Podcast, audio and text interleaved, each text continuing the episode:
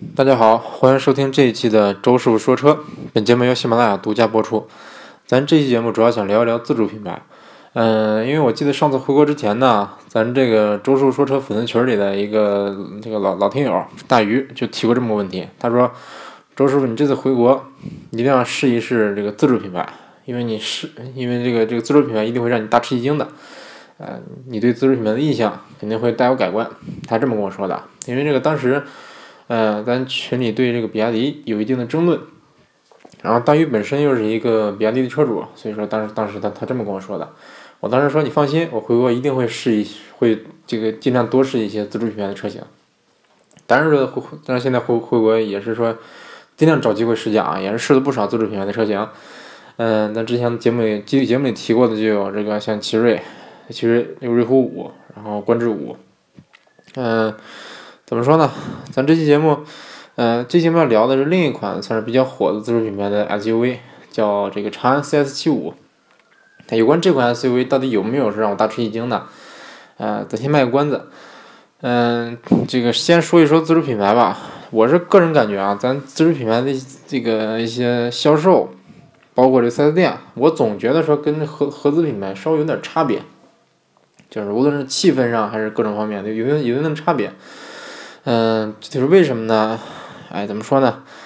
简简单举个例子吧。首先，第一点儿，嗯，比如说我进了一个这个，比如进个稍微比较品牌比较小的一个，或者名这个认知度比较低的一个自主品牌的店店的时候，这个店里的销售总觉得心气儿不是太高，就是总觉得好像我进来以后我就不会买车，就有种有种这种感觉。当然人也会上来问，但是这个态度呀、积极性啊，总觉得跟合资品牌、跟大品牌有有一定有一定的差距。还有就是，这个我我一般进店的目的是试驾，但是我去的很多这个自主品牌的店，他都他的这个店里都没有试驾车，不让试驾。嗯，比如说什么北汽幻速啊，什么传祺野马，什么这个像，哎叫什么像海马，反正类似这很多这这这种自主品牌啊，进去以后就是人人就说问了几个车，人说没没试驾车，然后我说那什么车有试驾车呀？他什么试驾车都没有。我说那那订能订车吗？他说能订车，大概就就是这种感觉。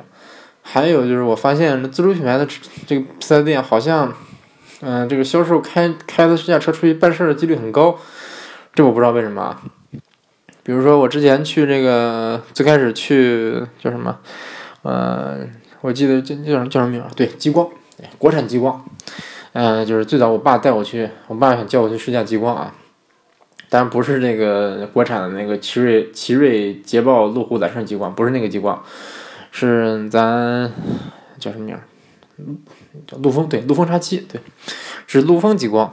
嗯，我们因为正好我们小区里也也也有有个邻居买了辆啊，爸就说这车看着跟极光一样，要不咱就买个这车。我说这车算了吧，车也不便宜，然后这个买出去是不是？买出去总觉得不是不是太有面子，虽然长得像极光，但是一看就知道是假的。嗯，但是我爸就我爸好像之前去店里看过，但是说想说想说想带我去试驾。最开始我是不带人去，后来后来我寻思那行，那个我开始是说自主品牌跟合资品牌的二零 T 有差距，他就觉得说二零 T 动力肯定不错。我说这个自主品牌的二零 T 和合资品牌的二零 T 有不一回事儿，他还不大相信。我说那行，咱去试试这个这个陆风极光。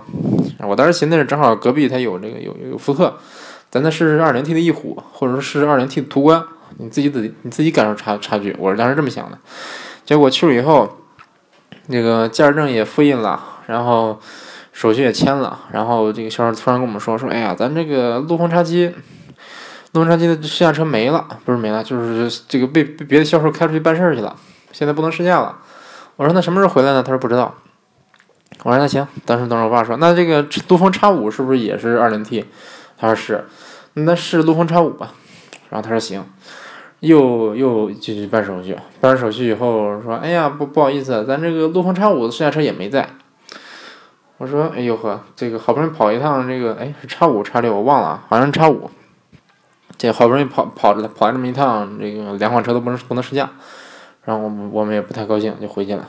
当然那天也去试了别的车，总之这两款车是没没试驾。然后这个后来我去找这个长安 CS 七五的时候也是。”第一，我去的第一个长安店，他就也是说办了手续以后，他说试驾车不在，嗯，我说门口那不有辆有辆赛斯七五吗？啊，他说这是新车，这不是试驾车。我说那行，嗯，我说那改改天来吧。他说这个要要不等等这个试驾车来了以后，我再给你打电话。啊，我说那也行。然后结结果他又过了有四十分钟吧，他给我打打打电话。当时我已经跑远了，已经跑到别的地方去试驾了，那就没试驾。然后那天我去试了，去去去我们的北头就试了这个斯柯达速派，新速派，正好它旁边隔壁就是一个长安。我说走，咱去这个长安看看有没有赛斯七五。当时我是跟二狗一块去的。那个可能有的朋友有疑问说二狗是谁？你可以听前面的节目啊，呃，是我的一个助手。然后这个到这边这个长安，那个销售还还是比较爽快的，说试驾车在，可以试驾。因为这个长安店比刚才那个长安店大太多了，门口门口那个门口有一个非常非常广阔，估计有个嗯，估计可能有个大几百平米的这么一大块空地，摆停的全是车，嗯，我估计可能全是现车啊，反正那个店的规模是大不小。然后去，但是这个这个店确实有试驾车啊，这个这个确实不假。但是但是接待我们那个销售，嗯，怎么说呢？周叔非常恼火。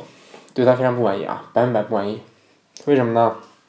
他，呃，为什么呢？当时当时写，当时这个说要试驾，然后复印驾照以后写电话的时候，电话写错了一位，然后我就涂改了一下，嗯，把那个把那一位涂改了一下，还是把一改成七了，还是把，好像还是反正把一好像把一改成七了，我是写错了。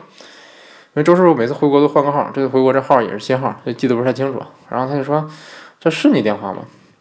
我说，我当时就表示说，我说是我电话呀。我当时为了表示什么，我还我还掏出手机来看了看，对了一下，然后发现是是这个号，然后就就给他了。呃，因为这个这个我先我先先什么一点啊，先补充一点，周师傅经常去试驾，这个手里有很多，就是有各种各种各种各样四 S 店的那这些销售的名片。我当时留电话，我一般都留留留真电话，但也也有也有朋友跟我说，你刚才去试驾，你又不买，你就留个假电话，这么着他也他也不会不会骚扰你。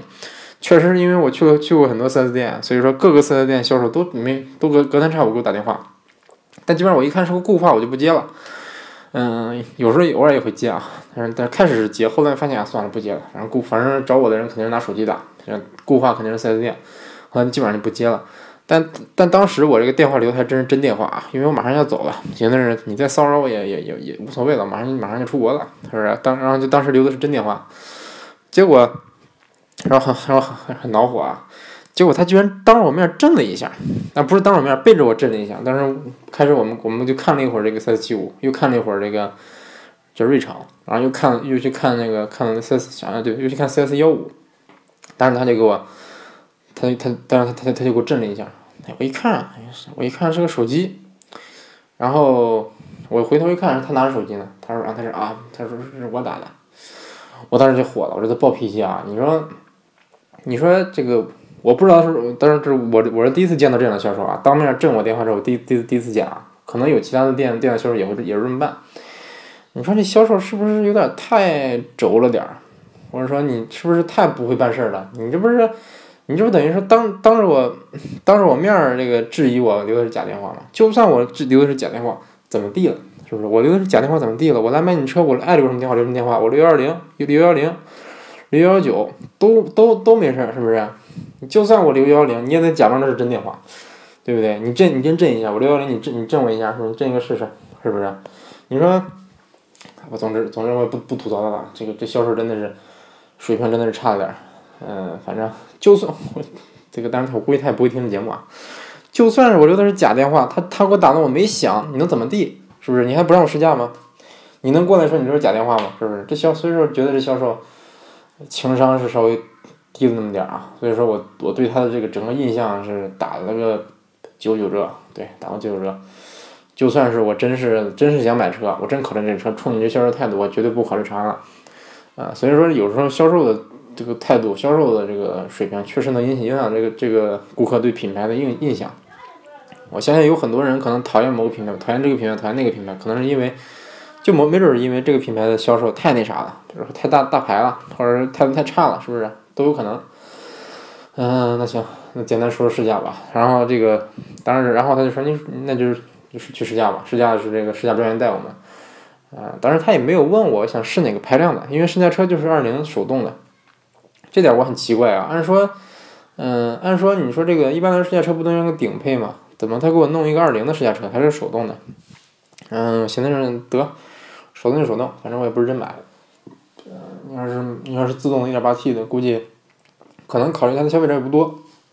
嗯，然后就然后这个，而且这个试驾车挺有意思啊，试驾带我们试驾的是个光头，一个大光头。然后这个这个试驾车内饰改了，改成一个红色的这个，所有的这个之前那个黑色的地方改成了红色。然后这个中控中控面板大部分那个那一大片那个那个硬塑硬塑料全部给它上缝上了红色的这个麂皮，呃，不是公公鸡那皮，红色的翻毛皮。但是我摸了摸，材质也不是太好啊，反正看光看上去挺挺唬人的。嗯，反正这个我我听他说啊，反正反正听这个试驾专员说，他说他们这个经理也是经常开着车出去办事儿，这个跑。跑隔壁省，跑出出省啊，说是跑这个省内的各个地方跑，反正经反正经常到处跑。估计这个这个他们这试驾车是不是自主品牌的试驾车拿来当公车的概率比较大呀？我我我我不知道是不是这样啊？这个咱群里如果有有在自主品牌做销售的朋友，可以可以跟我说一说。呃，然后我简单说说说说一说这个车吧。先是我们先静态体验体验的时候，在店里体验展车的时候，其实我们去第一个店的时候，我和二狗就发现这么个问题，就是这个。这个 CS75，它的内饰做工实在是，啊怎么说呢？实在是太差了，做工用料差到一定境界了。我之前我记得我就说过，CS 我之前我我去那个去那个长安，我想看 CS 七五但它没有，它有奔奔，有奔奔 mini，有 CS 三五。到后来是是这个好像是谁跟我说说了一提了一句，说自主品牌每个店有四款车，嗯，你就算两个比亚迪，他们卖的车也不一样。比如这个比亚迪卖这这四款，那个比亚迪卖那四款。这个长安卖这四款，那长安就卖那四款，为了防止这个，那好像好像是防止这个竞争还是怎么着，怎么回事？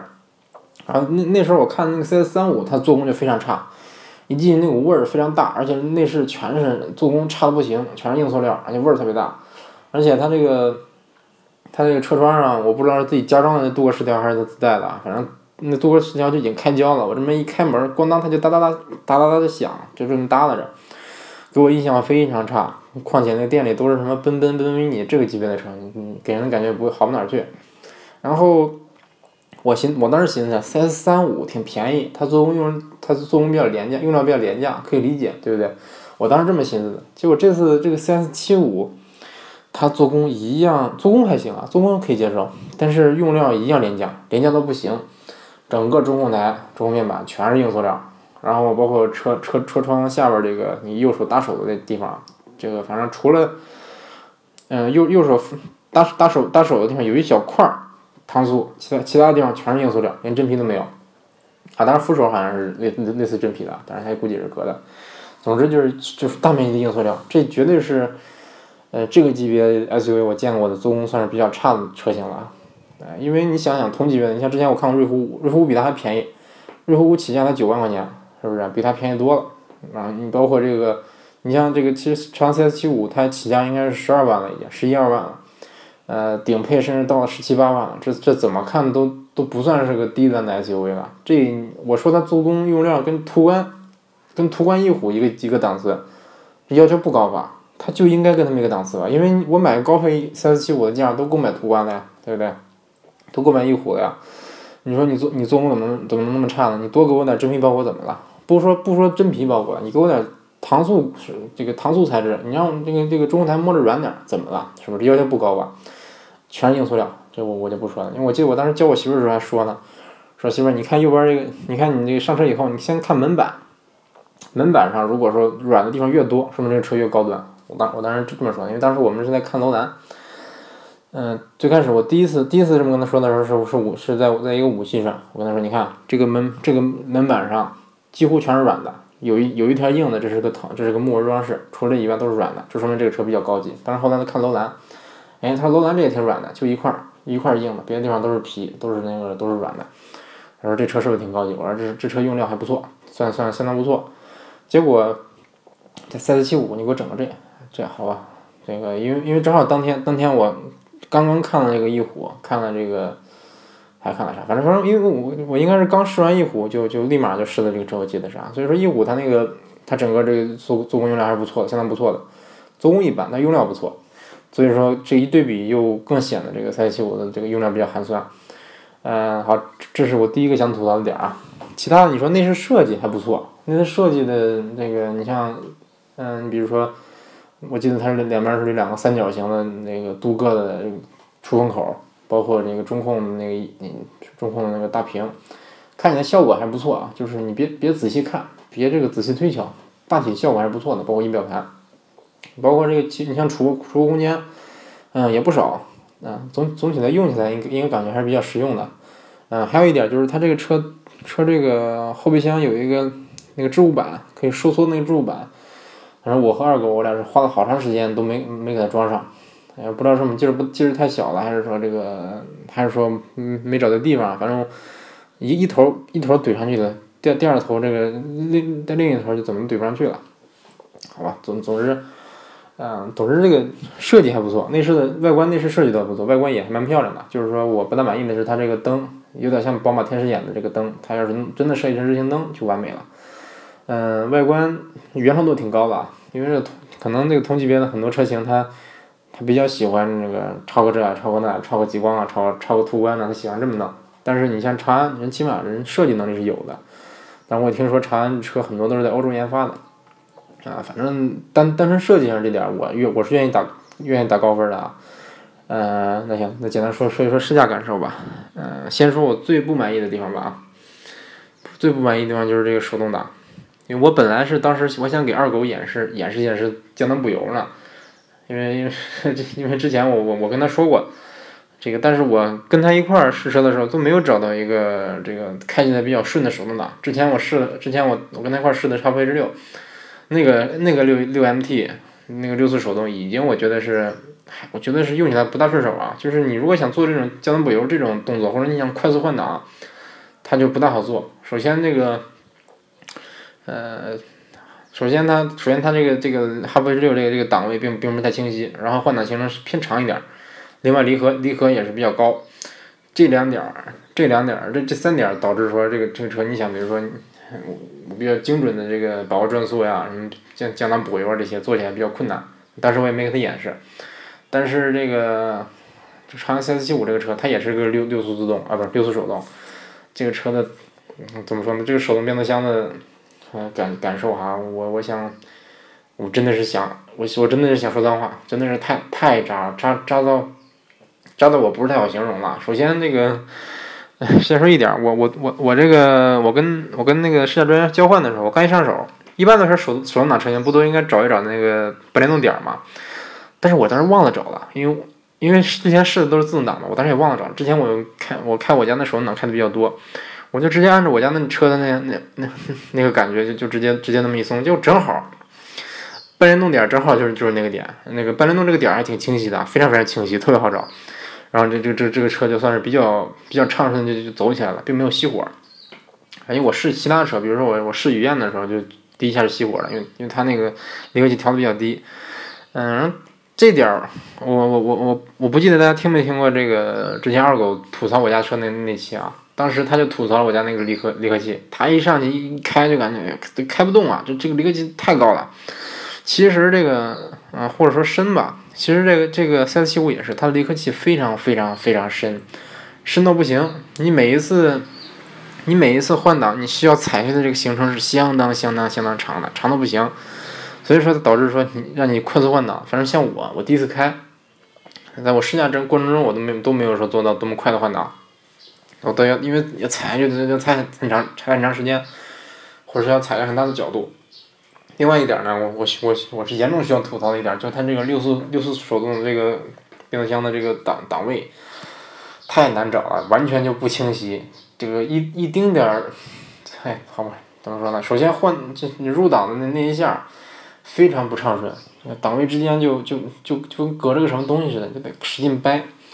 嗯，就是就是非常，首先这个这个这个换挡的时候就不不是那么顺滑，另外这个档位也不太好找。这个当你当时挂挂的几档，你去手手去摸，总是感觉不到。哎，我现在是挂的是三档啊，还是还是二档呀？啊，不是，我挂的三档还是四档啊？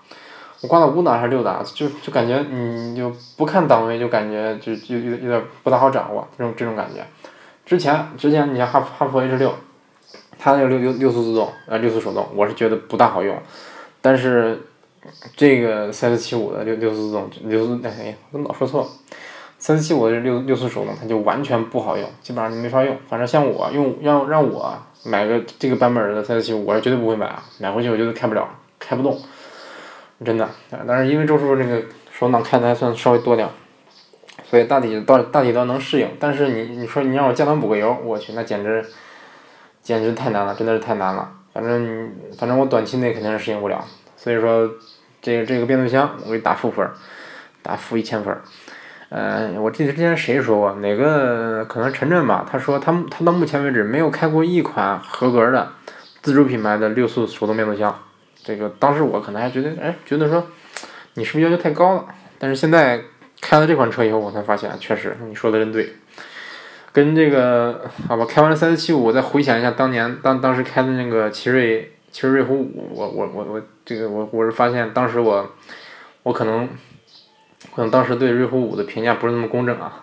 我现在我现在我想重新重新评价一下瑞虎五，瑞虎五我要给它打满分，真的要打满分。它那个那个五速自动非常顺畅。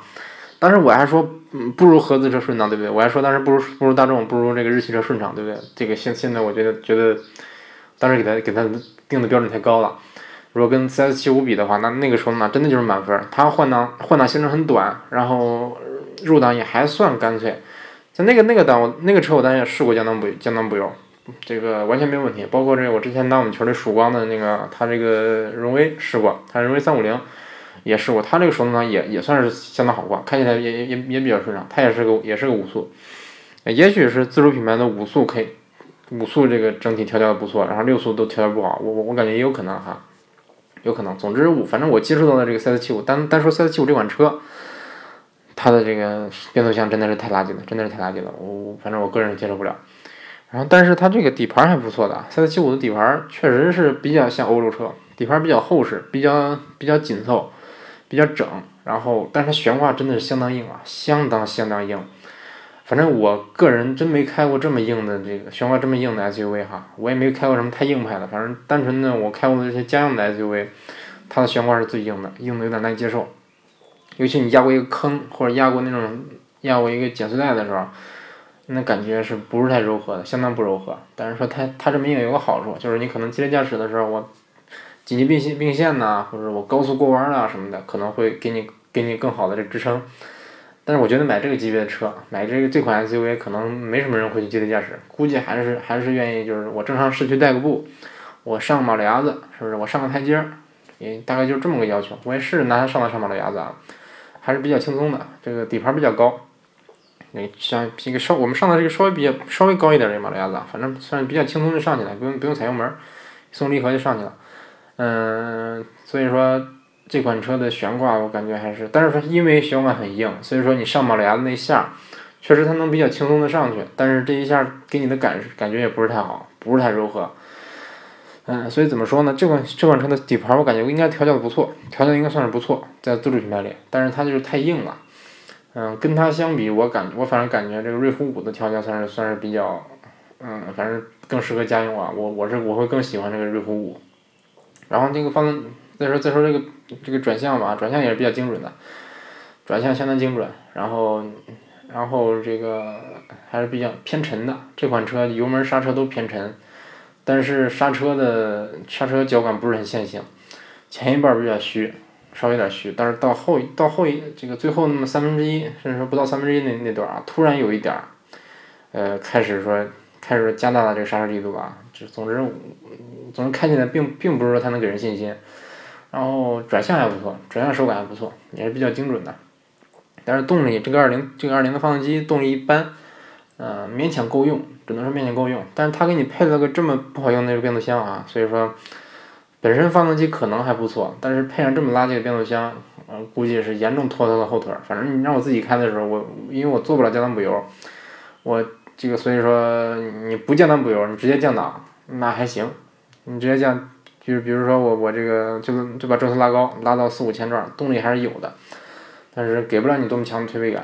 呃，这个动力我感觉大概就像，你比如说你反正比一点五 T 的哈弗 H 六要差不少，嗯，可能比二零的哈弗 H 六要强一点，然后跟一点五 T 的这个瑞虎五差远了，差太远了。呃，这么一对比，我发现这 1.5T 的瑞虎五它的动力真强啊，动力相当强。瑞虎五的它它这个发动机特性是一到这个涡轮介入点，动力开始就跟打鸡血似的，动力动力介入的这个涡轮介入以后，动力爆发的非常猛，感感觉动力相相当够用，就是相当充足。这个，哎，反正开了以后，开完 CS 七五以后，我是各种回各种这个回忆那个瑞虎五的那个好啊，各种各种优点我都想起来了。嗯，但不并不是说我的意思并不是说瑞瑞虎五有多么强哈，但瑞虎五估计是这车可能确实也不错，以针对这个价位来说可能确实也不错。但是开过 CS 七五以后，它的这些点，反正这真的是我我个人感觉，你反正让我选，我肯定不会选 CS 七五。虽然它的外观更漂亮，然后也看着可能更显大一点。嗯，怎么说呢？大概大概应该也也就这些了吧。反正当时这个试驾专员带我们体验的时候，他是他是做了零到一百的加速，然后这个。八十到零的刹刹停，呃，然后做了紧急变线，它紧急变线，然后这个密度测试它都都做了，那当然开的比较猛，嗯，但是但是到我开的时候，我对这车的印象，我对车的这个表现还是不是太满意的，反正对我来说相当不满意，因为它定并毕竟它定价不低呀，它定价算是有点高了，跟其实它跟这个你像跟之前说的观致五定价差不多，它可能就便宜那么一点儿，便宜那么一万两万的。但是观致五它基本上就是个除了变速箱以外，它各方面都是接近合资车或者说是准合资车的这么这么个标准，它比这个同级别的自主品牌要强强一些的。反正反正如果说 CS 七五和这个观致五对比的话，我肯定毫无疑问会加点钱选择观致五，它动力更强，然后操控更好，这个各方面的什么质感的隔音什么都不错。哎，总之这个 CS 七五这款车怎么说呢？虽然我之前看很多这个。很多汽车媒体对它的评价都很高啊，因为他们试驾的都是一点八 T 的自动挡的车型，很很少有人是去试零二零的这个六六速手动的车型。嗯，当然这个一点八 T 的车型我也我也没开过，所以说我不大好评价。但单单说这个二零的这个版本的车型，我对它的这个我对它的评价是相当低的啊。虽然说它它的这个原创度比较高，但是它怎么说呢？之前像之前我我我我也经经常跟跟一些朋友说说长安。长安像长安、吉利都是说自主品牌里做的比较好的，但是经过这个事儿，我发现可能说长安这个在我心里的印象说打了个折扣啊。毕竟经过之前之前这些事儿，对他反反正这个，但但当然这这个销售这个事儿，因为是他个人原因啊，我不能把这个事儿添加到长安身上。啊，单说这个 CS 七五这个产品，我个人是不是太满意，个人不是太满意。如果说大家非要买这款这款车型的话，我建议大家买 1.8T，买 1.8T 这个自动挡的车型，千万不要买手动挡。还行，咱这期节目就就，咱这节目节目就简单录到录到这儿啊，啊，说了说有关这个 CS 七五这款车的一些一一些事儿，然后关于之前大鱼说的这个问题，呃，自主品牌有没有让我吓一跳，有没有让我大吃一惊呢？嗯，这个非常遗憾的说啊，并没有，起码就就就就这个 CS 七五这款车来说是没有啊，但是你像瑞虎五这个车，我我现在对比一下发现，其实还是挺满意的，对，现在想想其实还是挺对得起这个价格的啊。啊，但是说我我之前也说过很多次，我对自主品牌质疑的并不是它的产品力，而是我质疑的是它的可靠性。嗯，一个是可靠性，一个是各方面的调教，这这些方面是我不大想不大这个信任自主自主品牌的方面。就比如说你车买刚买回来，新车什么样，买回来开五年以后什么样，对不对？这个这个是我比较关注的。所以说，所以说你说我新车去去试新车的时候，我我我会不会大吃一惊？也并没有，我我大概也比较清楚自主品牌是什么水平，自主品牌最近的进步相当大的。你看 CS 七五虽然说咱爆出了这么多缺点，但是它的这底盘调教还是不错的，虽然也是偏硬，也不大适合家用，可能大部分人去开都会觉得这车怎么这么颠呢？你可能可能会有这种感觉，但实际它的底子我感觉是有的，也体现了这个长安这些年的一些这个底盘调教功功底啊。但是我感觉是不是它没有用到对的地方，或者说它走错了路？哎，总之我还是我也我我个人也衷心希望自主品牌加把劲儿，这个多更早的这个做一做出一些。能让我们真的是做到惊艳的一些产品啊！其实我最我我这个这这次去试驾，我特别想试的几款车，你像吉吉利的博瑞和博越，我真的特别想试，啊，但是 但是很遗憾，都都我就没有找到，我找了我找过四找过两个四这个吉利店都没有博瑞都没有博越，嗯，别说试驾了，连展车都没都都都没有没有看上一眼，所以说挺遗憾啊！这个我我不知道这这几款车能不能让我吃惊啊！总之。啊，总之这个我感觉大家，如果说你预算有限，预算有限，想考虑这自主品牌的车型的话，可以考虑，可以考虑。我还是建议大家这个尽量增加预算啊，尽量增加预算。说如果说你预算实在有实在有限，我就预算十万不到，我想买个 SUV，我能不能能不能比如说能不能买瑞虎五？可以买，嗯，我我感觉是可以买的，真的可以买的。嗯，但是说这个如果说你如果说你预算预这个预算说再加一点，有这么个是这个上调的这空间的话，建议大家再再稍微稍微这个增加点预算，考虑考虑，比如说你能不能考虑个合资 SUV，对不对？比如说能不能考虑一个。或者是大一点的轿车，总之尽量往高一个级别够。但是你说，比如说我就我我预算就五万，我是买一个这个，我就预算，比如说我预算就五六万块钱，我我要跑高速，那你说我是买一个这个最低配的 Polo 呢？Polo Polo 买不到啊，买个最低配的 CL 呢？我还是买一个自买个自主品牌的这个紧凑级车呢？这这这个方面，我是感觉你可以可能可以考虑考虑这个那个紧自主品牌，因为毕竟你要跑高速，是不是？你车越大。这个越越大越越稳，这个自自主品牌虽然说可能可靠性方面稍微差一点，但是说，呃，但是怎么说呢？毕竟安全配置什么的，它不会给你减配。它安安全安全配置什么的，一分钱一分货。你这个你比如说六七万的自主品牌的安全配置，跟五六万的合资车的安全配置是不一样的。所以说，哎，怎么说呢？我我我也是我也是建议大家不要尽量少拿这个有色眼镜，或者说少这个以这种。比如说歧视的目光来看自主品牌，也是也建议大家说给自主品牌一个发展的一个机会，发展的一个时间。那我个人这个经过这些时间，我个人并没有说对自主品牌的印象有有多么大的一个改观。总之，我我个人的意我个人的意见还是比较什么呢？我我还是说比比较希望自主品牌得到一个更更好的发展。所以呢，我希望大家不要说我这个多么多么歧视他们怎么样啊。周师傅也是比较喜欢自主品牌的。那行，咱这这这期节目大概说到这儿啊，也希望大家。继续关注咱之后的节目，啊，那行，感谢大家收听这一期的周叔说车，咱下期节目再见。